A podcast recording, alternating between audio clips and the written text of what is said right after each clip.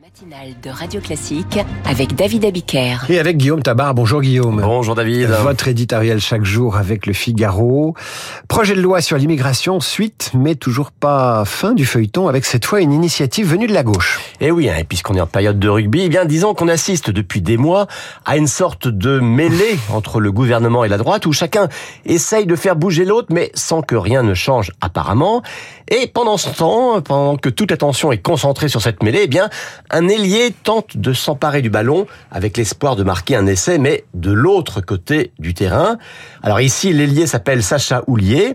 Il est président de la commission des lois de l'Assemblée. C'est donc un pilier institutionnel de la majorité, mais dans Libération, il a signé une tribune avec des élus socialistes, écologistes et communistes, c'est-à-dire des opposants de la NUPES, pour réclamer d'y aller franco sur la régularisation des travailleurs sans papier. Alors cette initiative de Sacha Lélier permet-elle de sortir du face-à-face avec la droite ou complique-t-elle la vie du gouvernement sur ce sujet? Écoutez, clairement ce qu'il fait, ça s'appelle une transgression. Car ça n'est pas la même chose quand on est à l'intérieur de la majorité de chercher des alliés hein, euh, pour euh, construire, pour élargir cette majorité, que de construire une stratégie avec des opposants pour faire pression sur son propre gouvernement.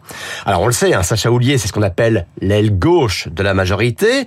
Euh, il a co-construit le projet de loi immigration avec Gérald Darmanin, et mais il voit bien que l'exécutif est prêt à faire des concessions et à durcir son texte pour obtenir les voix de LR.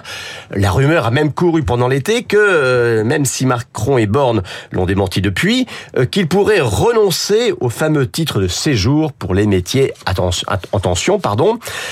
Il donne une grosse embardée à gauche pour être sûr qu'à l'arrivée, le gouvernement ne partira pas trop à droite. Parce que ça peut marcher? Non, il y a très peu de chance. Hein. En fait, Sacha Houlier fait passer ce message à l'exécutif.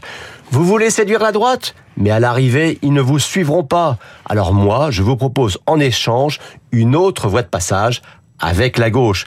Mais la gauche, elle veut certes plus de régularisation, mais elle ne veut pas plus de fermeté, ce qui est quand même l'aspect central euh, du texte du gouvernement.